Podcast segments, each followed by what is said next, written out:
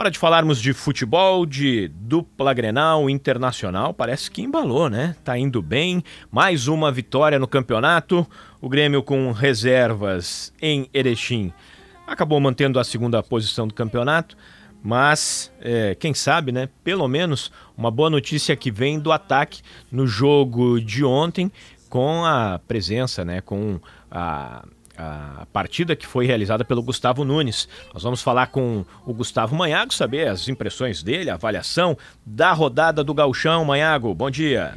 Bom dia, Josimar. Bom dia para os nossos ouvintes. O Internacional agora tem vantagem na liderança também em pontos.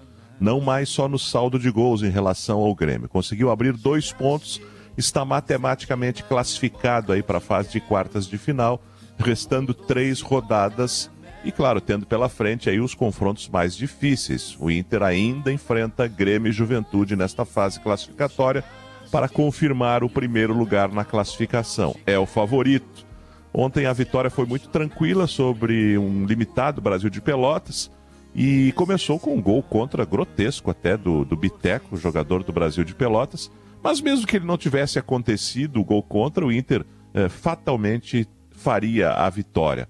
Alário desencantou, Valência fez mais um gol e a vitória foi construída no primeiro tempo. Naturalmente, o Inter né, é, dá uma tirada de pé no segundo tempo e conquista mais três pontos e agora pega o Novo Hamburgo no final de semana. O Grêmio aqui em Erechim, de onde falo nesta quinta-feira, teve ontem à noite uma atuação ruim do seu time alternativo, que já era de certa forma esperada, né, pela falta de qualidade no grupo como um todo. Natan Pescador, o pior em campo, como já era esperado. É um jogador que não agrega absolutamente nada no time do Grêmio. Mas, de boa notícia, como tu bem frisou, o Gustavinho, o Gustavo Nunes, mais um jogador de lado de campo pelo lado esquerdo que o Grêmio está revelando depois né, de já termos passado por ali jogadores como o Pedro Rocha, como o Everton Cebolinha, o próprio Ferreira também atuou por ali e agora toda a esperança colocada em Gustavinho, que não teve problemas com o gramado, não teve problemas com a marcação forte e aos 18 anos parece ser uma grande notícia que o Grêmio levou na bagagem durante a viagem de volta para Porto Alegre com o 0 a 0. Grêmio agora pega Santa Cruz, o Lanterna Virtual rebaixado. Três jogos em Porto Alegre o Grêmio tem na sequência.